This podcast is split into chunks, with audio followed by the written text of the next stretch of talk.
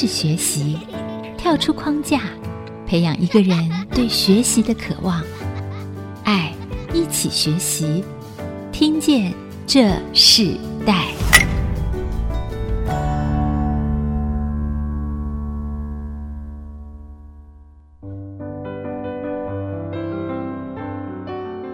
各位听众朋友，大家好，欢迎收听《听见这世代》，我是主持人郭兰玉。今天在《听见这世代》的世代学习关键字里头，我们要跟听众朋友分享长照二点零，职能治疗师热夯夯哦。二零零七年的时候，政府开始推动长照十年的二点零的这个计划。其实这个推动十年之后，其实已经进到另外一个阶段了。很多的家庭里头，他们产生了不同的变化。很多人享用政府的各种不同的福利，可是也有很多人不知道到底真正长照的内容是什么。我们我们可能面对很多的长照人员，甚至里头有一个特别的叫做居家职能治疗，这个不是一般人马上就能够明白的。可是也在这种申请的过程中，或是家里自己经验到这样的，看到说哇，原来长照里头有非常多专业的内容。我们今天也针对这个职能复健和职能治疗这样子的一个课题呢，我们特别邀请到呃两位非常年轻的来宾，他们是大兴居家职能治疗所的所长哦，两位是共同创办人哦，一个是郑琦，一个是毛刚俊啊，两位职能治疗师来到我们的节目现场，我们先请郑琦和毛刚俊跟我们的听众朋友问声好。哎，大家好，我是职能治疗师郑琦。Hello，我是职能治疗师刚俊。刚俊哈，对，叫刚俊就比较好叫，亲切一点。哇，非常非常年轻的两位职能治疗师，其实他们也是在医学院这样子的一个课程毕业，然后他们就进入到这么年轻，他们不但是自己做这个样子的行业，进到居家服务的这个行业、治疗的行业，可是他们同时也是自己创业哦。那两位真的是很年轻，但是他们都已经结婚了啊。我就以他照顾的老人家，其实呢，其中有一位是协助我的母亲哦，在这个半年的时间里头做那个职能复健治疗的这样子的一位，应该算是医生嘛？我们可以称呼你们的职业是个医生吗？那我们其实自己是比较喜欢说，我们就是职能治疗师，对，好，职能治疗师，对不对？看到他们对老人家的非常有耐心，可是他们做的不只是这个项目。我们先请其中一位哦，郑琦来跟我们分享一下你自己进入到这个职能治疗过程。那我自己是在大学学测的时候去选择做那个职能治疗系。最早的时候，我自己为什么走上这条路？那因为当初呢，就是我自己的外公，其实在他很年轻的时候，比较年轻型的失智症，哦，这个症状就跑出来，大概是可能我国中的大概年纪。可是我那时候对失智症这个名词其实了解不是说很很深入这样子。那因为我在小的时候，我是自己是在宜兰出生，那我从小是外公外婆把我那个带大，所以其实我对他们的感情然后情感是还蛮深刻的。只是那时候我就开始觉得啊，怎么每次回外公外婆家的时候，其实外公的状况他一次比一次还要不好，那可能越来越不认识我们，生活功能都会需要别人去协助，甚至可能还会骂人啊，或是打人。那其实那时候对我而言是冲击很大。最后可能这个过程是十几年。那外婆真的很无奈，她最后才就把阿公送去那个安养院。其实我在这个过程中还逐渐去了解到什么是智能治疗，发现到哦，原来还有这种专业，它是可以去帮助到失智症的患者这么多。我当时就很遗憾了，如果我自己如果有能力的话，那我早点就可以去帮助我的外公，吼，其实就可以延缓他这个失能的这个速度。所以后来我就下定一个决心，说如果能在这个路上哦，去帮助到更多的人，那其实遗憾就会比较少。你在读大学的时候就有个职能治疗的这样子的科系吗？这个也是要进入到医学体系吧，医学院的体系。对，因为像我自己是那个读台大医学院，然后它底下呢就是会有，比如说职能治疗系。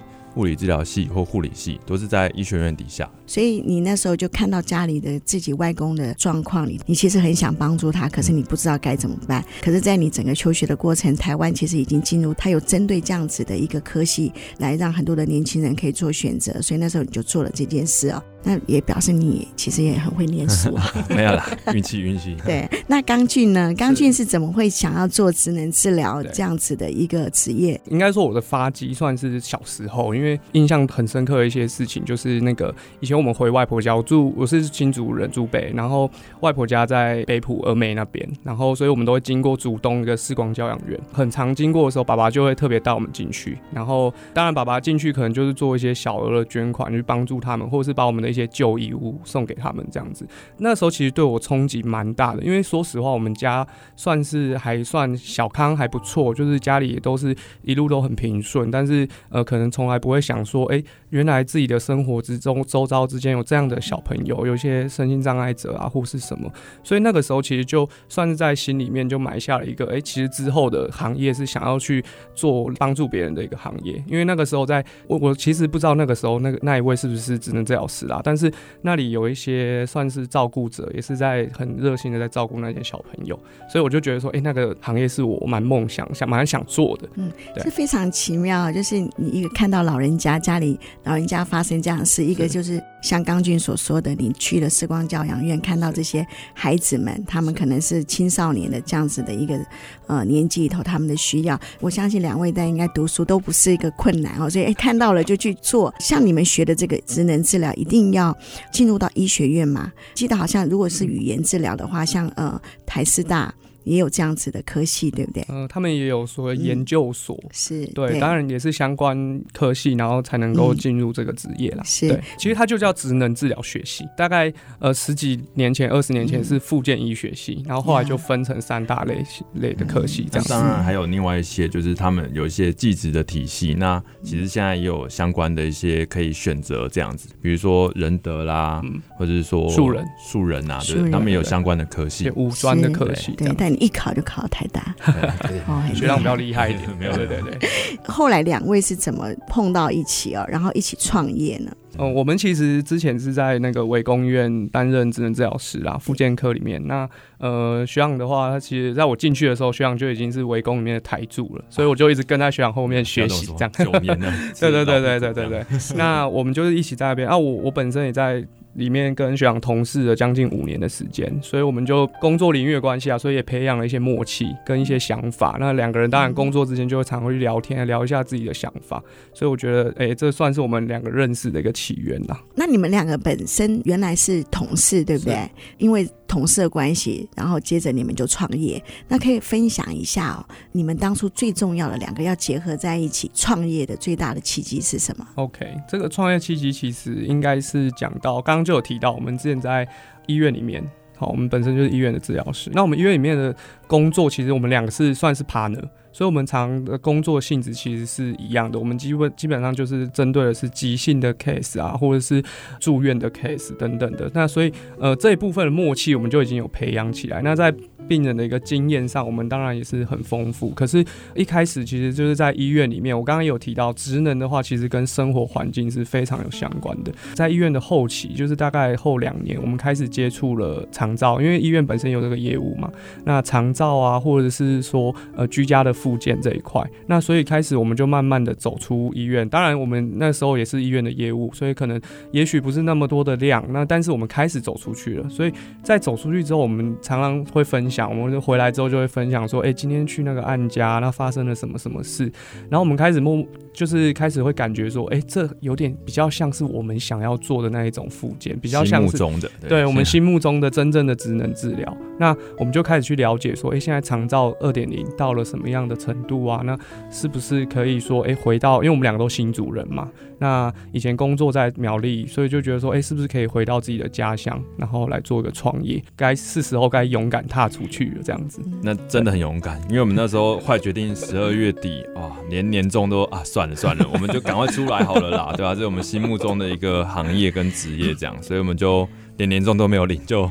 一起携手出来创办这个治疗所，这样。对，因为你们其实针对的个案，其实都是直接跟那那个人是有很直接的关系哦。我相信你们当初在你很年轻的时候的那个梦想，当你们在经历了在一个大医院里头工作了一段时间的时候，你们真实的接触，你们看到更多的需要，也发现你们过去可以在针对这些需要里头去做更多的付出。那这个是你们现在一起创业很大的一个动机。我们先休息一下。我们下一段部分，我们要继续来分享你们的故事。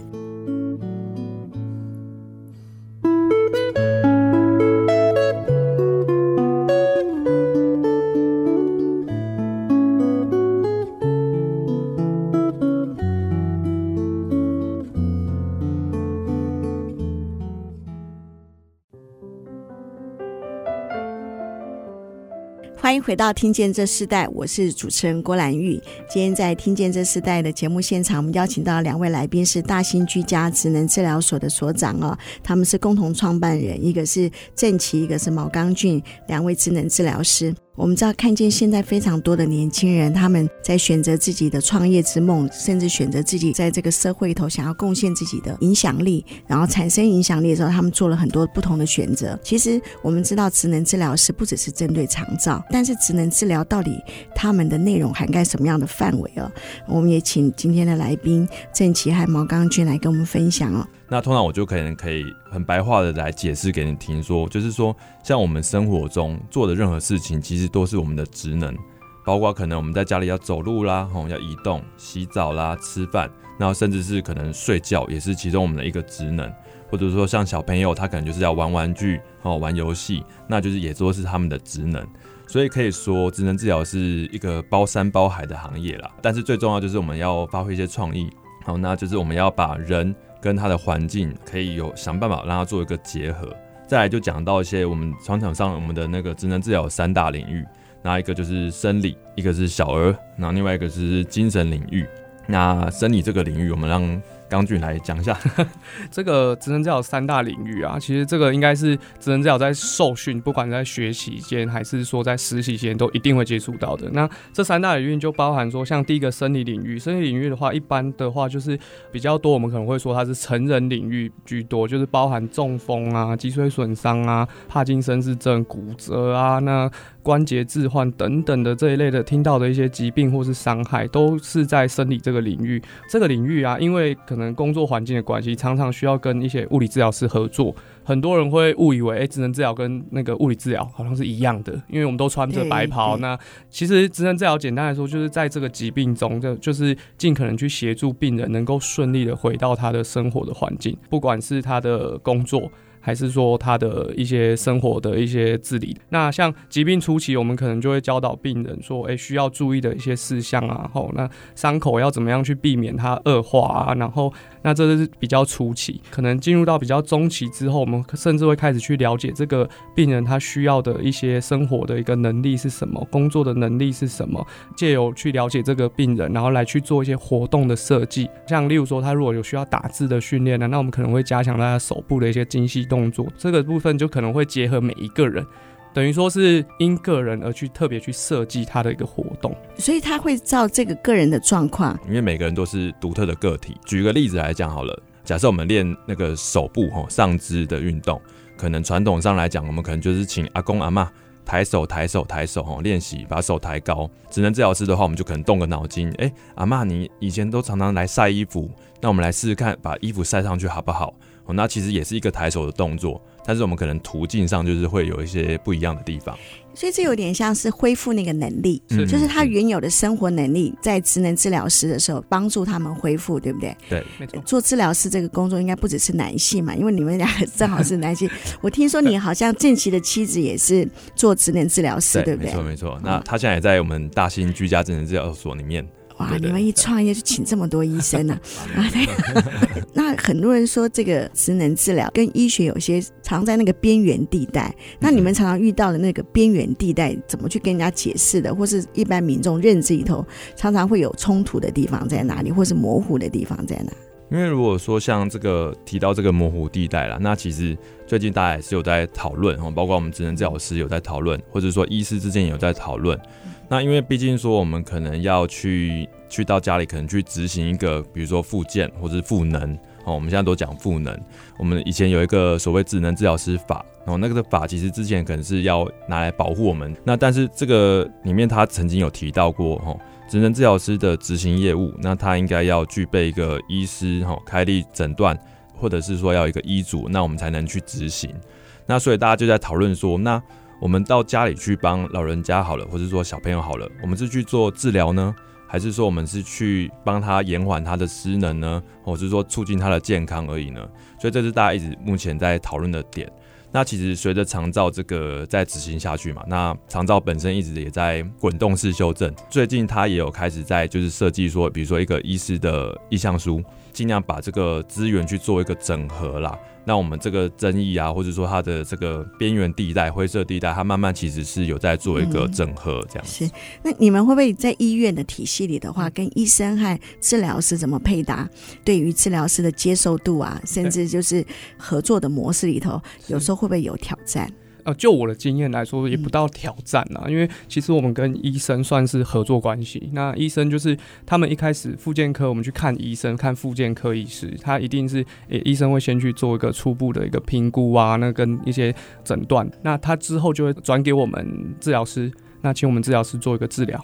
对，那所以其实医生跟我们算是合作关系。刚刚就有提到，就是为什么现在大家会觉得说，哎，是不是在医学上有些模糊地带？之所以为什么会叫模糊地带，是因为因为长照二点零的开始，呃，很多治疗师开始进入到案家，那进入到案家里面，就会大家就会说，哎，那。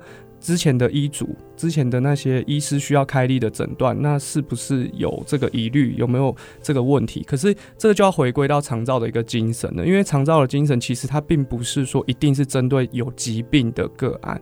他可能针对的是诶亚失能，他即将失能，或是他慢慢在退化的个案。可是那些个案的确是需要我们职能治疗进去啊，因为他在退化，我们可能需要去设计一些活动，或去设计一些适合他执行的一些项目跟一些运动。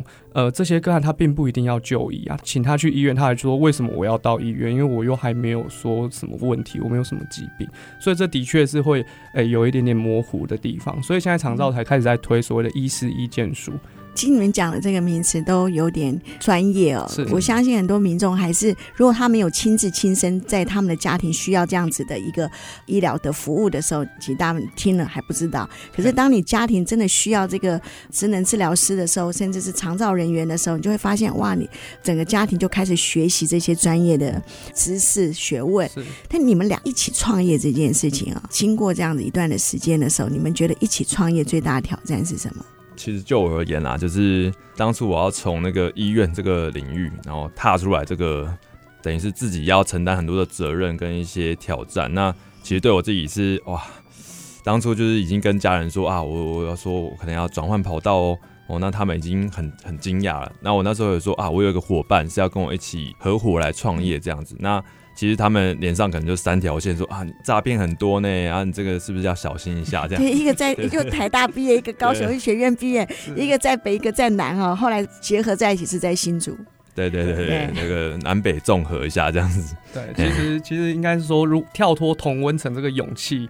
就已经是一个很大的一个勇气了。那当然，我们还是最大的挑战，应该是说，我们还是要尽量的让我们的团队稳定啊，或是让我们团队可以很长远的去运作啦。所以，其实最大的呃，我们需要去维持的就是我们团队的一个品质。那还有我们坚持在职能治疗这条路上的一个，希望大家都可以往赋能做得更好。那职能的精神可以再更拿出来，这样。中间有想要拆伙的这种情况出现过吗？哦、还好，还没 还没有，还还好。因为因为我觉得就是说，我们既然要合作啦，一个合伙的事业，其实最重要就是信任啦。是，就信任呃有的话，那我们沟通上的一些理念啊，吼、嗯，哦，那我们想法进退有一致，我觉得这样就是一个很舒服的。因为刚好我们两个都是天秤座啦。我觉得我们可能默契真的还不错，这样子。对呀，所以讲你可能不相信，我们两个从来没有去分工过。对对对，我们两个从来没有分工，没有说哎、欸，这个你做，这个我做，从来没有。我们就是。嗯事情来了，我们很自然的就把它整合起来，就顺，就也很奇妙这样子。这是一个很好的现象。当然也透过这一期刚刚说，他们已经有十几位伙伴，这个行业应该是非常有前景的行业。我们先休息一下，我们在下一段部分，我们继续邀邀请两位职能治疗师郑琦和毛刚俊来跟我们分享在职能治疗里头这个领域里头他们所学习的一切的事情。我们稍后回来。嘿，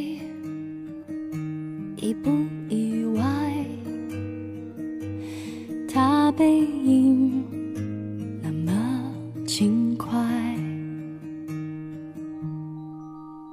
嘿，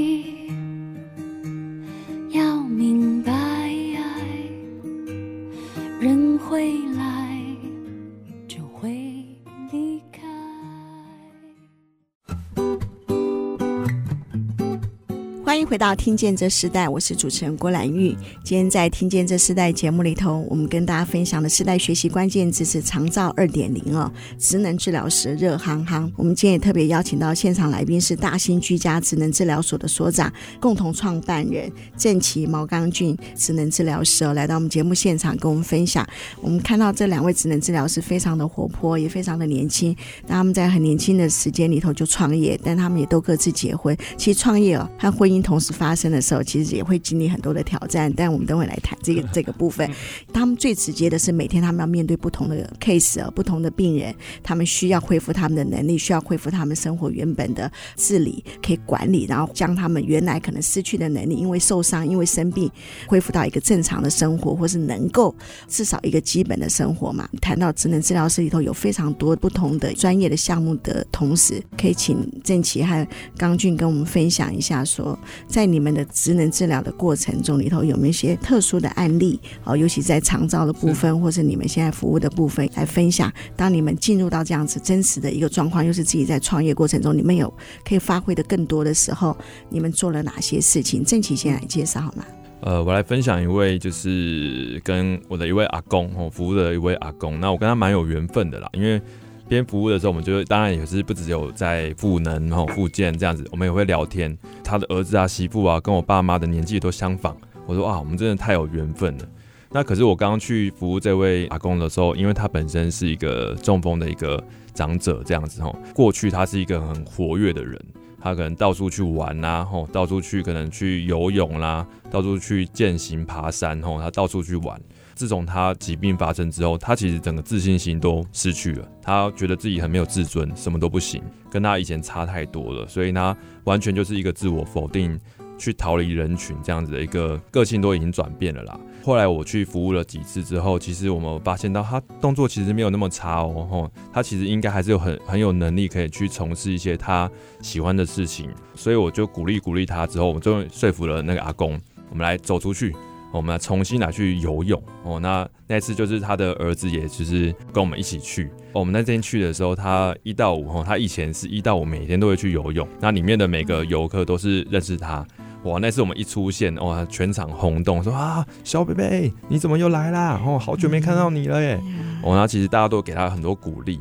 那他其实一开始在游泳池也是还是有点没有信心，会很害怕这样子。那我们就是透过我一些活动的分析，然后我想一些方式，然后让他怎么去下游泳池比较容易，然后比较安全。然后我们那天去练习练习，哦，那练到最后的时候，那那那一天他真的还成功自己游十五公尺。哇！哇，他自己就觉得哦，非常的，原来我可以哦，那原来我可以耶。自从那一次有成功经验之后，那虽然说动作上我并没有马上立即让他提升很多，但是他整个人的观念跟他的心态都打开了。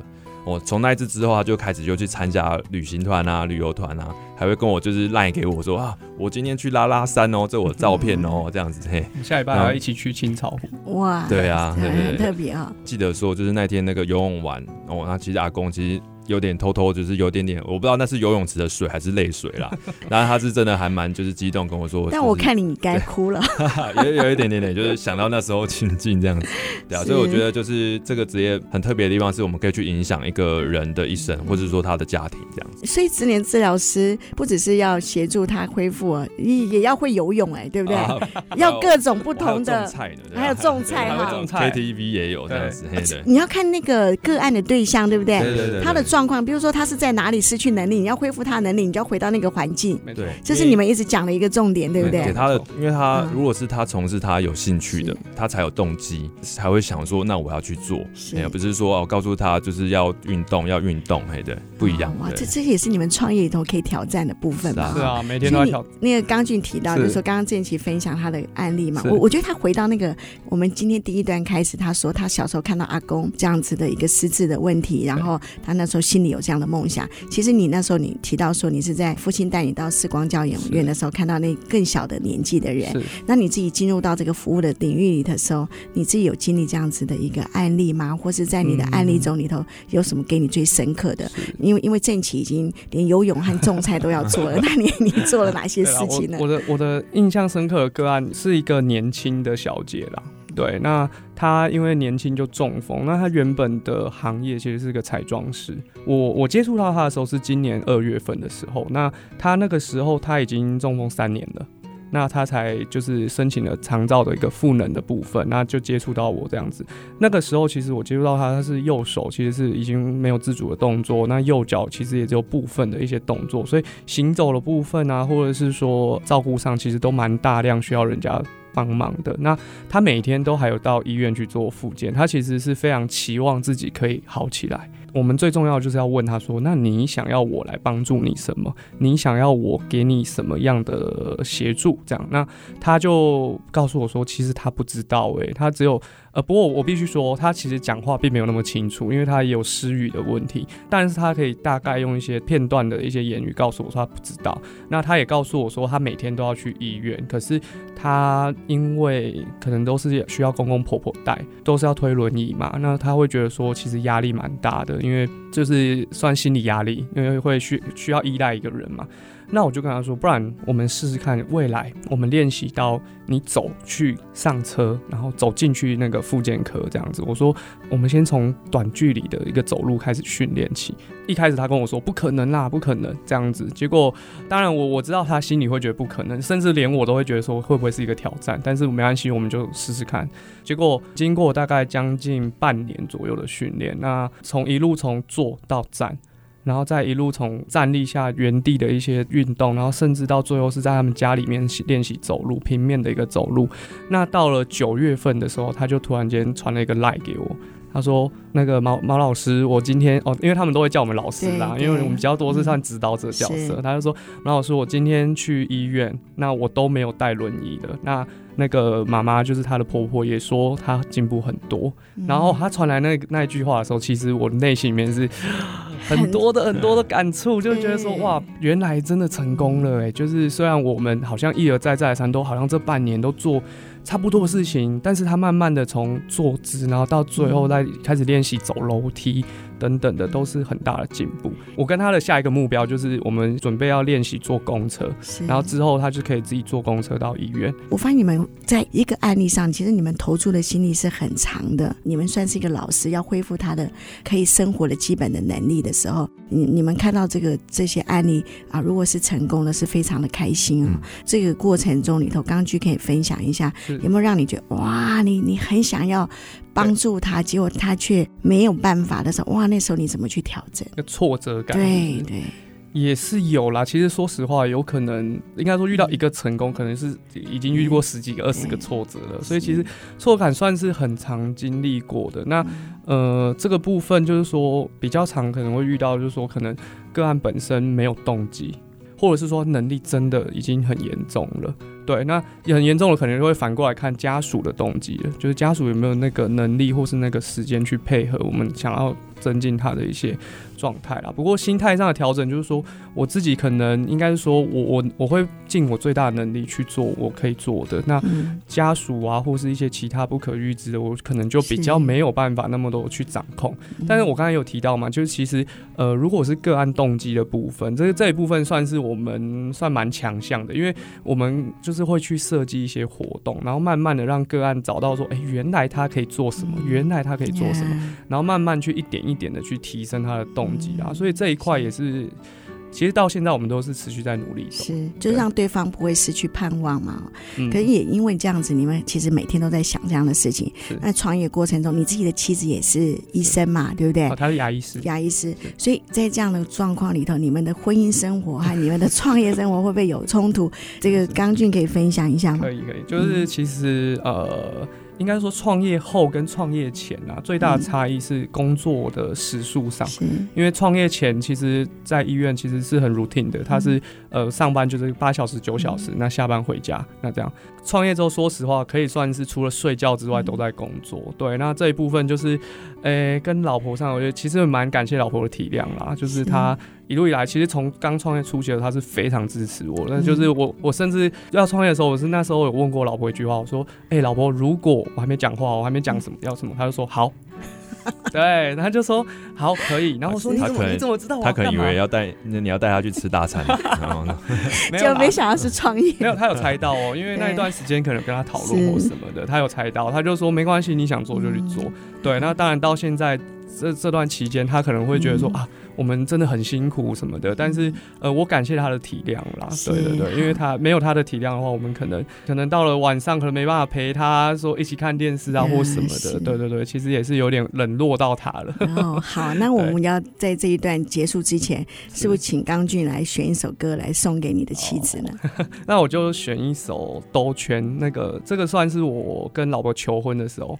放了一首歌，对，那我就是希望跟老婆说，就是我绝对是永远的很爱她，对，就跟求婚那个时候一样，就是还是这么爱她，就是所以就送她这首歌。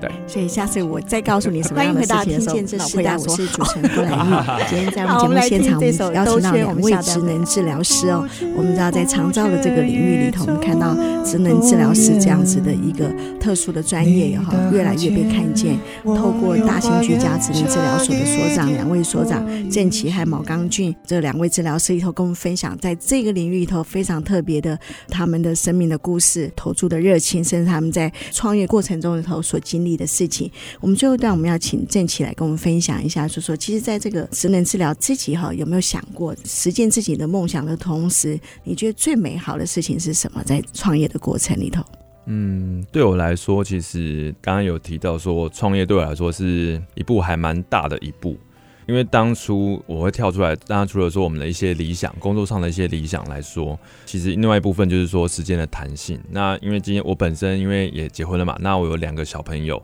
那当时我可能比刚俊再更劳碌命一点，然后除了医院的工作外，我们还有好多的兼职啊。那其实没日没夜的工作，这样其实太太那时候也是也很辛苦了。那他在背后在支持我这样子，所以当初我们想说啊，那我们出来，那我们就是时间上自己就可以更可以掌控更多的时间，可以去陪老婆，可以去陪我的两个小宝贝。哦，那这是我们的一个初衷。是，没想到啊。越搞越累，这样子，对，所以呃，那个创业真的是一条蛮艰辛的道路啦，因为真的是就如同刚刚刚俊讲的一样，除了睡觉的时间以外，可能脑筋就要不断的来运转呐，也是很辛苦我的太太跟我的小朋友啦。那目前我会尽可能的去说，就是把更多的时间可能去留给他们。那我怎么样去把这个创业跟我的家庭去做一个兼顾？其实我觉得目前做的还算可以。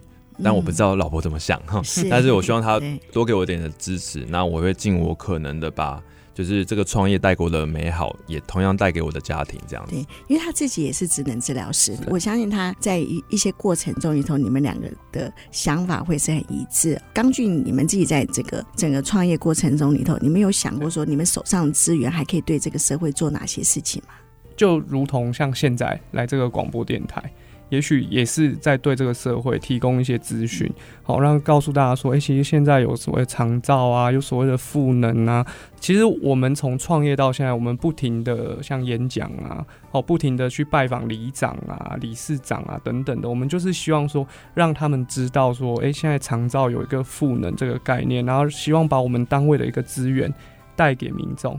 对这个部分，就是说，哎、我觉得还有很长的路要走，还有很大的一个领域需要去被挖掘，这样子。嗯、对对对对。但我发现整个社会的结构不一样，这个长龄的这个群众是越来越多的时候，我相信在你们这个领域是非常更被需要。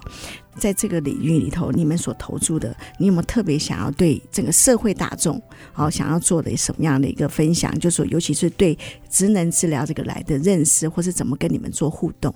应该说，如果啦，先应该说可以先给年轻一辈的好了。嗯、就是如果你听了这个广播，或者说你去查了一些资料，嗯、那你想要对这个职能治疗这个领域有一些想法的话，虽然我称不上资深啦，那所以我也可能也没办法说用前辈的言语去跟大家就是给大家建议。是但是我觉得说，如果呃年轻人有这份心，想要进入这个行业的话，我觉得真真的很棒，超超级鼓励的。那就是如果说你可以自己去想想看，你今天。对于人与人之间的互动，你是不是对这个部分有一个热忱？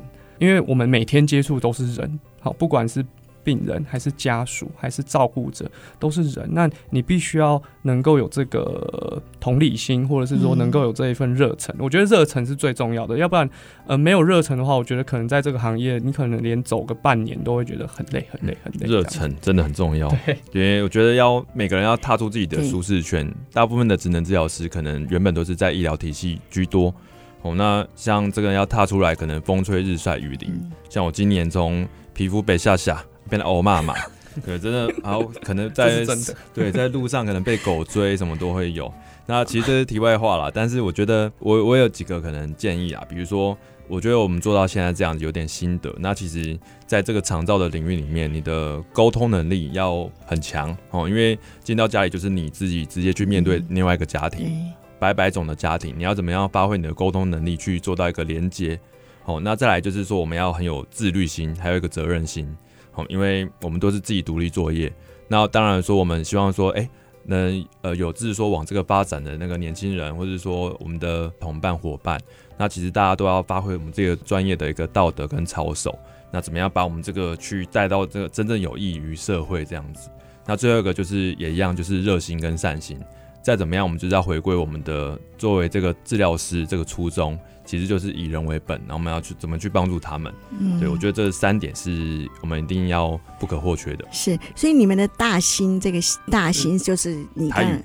有点贴心，很贴心，贴心的意思非常特别啊。刚刚郑奇有提到说，你也不知道你妻子对你创业到现在有什么想法。我们我们是不是就在今天的节目的结束呢？我们要请郑奇来分享一首歌曲，是送给你妻子的，好吗？嗯，好，我就想到一首歌，就是我们当初那个婚礼的进场的曲子，就是那个五月天的《天使》。那那时候只有他，对，只有我的太太，就是我真的觉得他是我生命中的天使。那现在还多了两个天使，对，就是没错没错，啊，应该不会有再第三个啦。对，所以这首歌，我就是我们再把它复习一下当初的那个感动，这样子。是，无论是刚俊，无论是正奇哦，我们看到他们在谈到他们妻子的时候，都还是充满了爱哦。他们都想到他们求婚哦，婚礼上哦，他们说给他们妻子的歌曲的时候，其实我们看到他们对人。的那个爱的那样子的一个分享，这是在我相信，在这个职能治疗师里头，在他们的这个领域里头是非常重要的一件事。就像他们今天分享的故事的案例也一样。那我也相信，在他们服务的对象里头，当他们跟他们接触的时候，这两个年轻人真的非常年轻的，愿意他们用他们人生里头这么好的一个岁月里头去付出，然后去为这个社会做一些不一样的事情，甚至愿意冒险来做创业的过程。他们现在真的养了非常多的治疗师，所以他们不一样的分享。可是同样的，他们的热情是一样的，这是非常难能可贵的。我们今天非常谢谢郑琪还有毛刚俊来到我们节目，跟我们分享，在这个长照的整个领域里头，在这个医学的领域里头，我们看到了一个职能治疗师他到底在做什么，不同的一个这样子的一个精彩的故事。我们今天非常谢谢你，好，谢谢主持人，谢谢。好，那我们也在郑奇推荐的《天使》这首歌里，跟所有听众朋友说声再见，拜拜，拜拜，拜拜。连结世代，超越差异，富予建设邀请您，爱一起学习。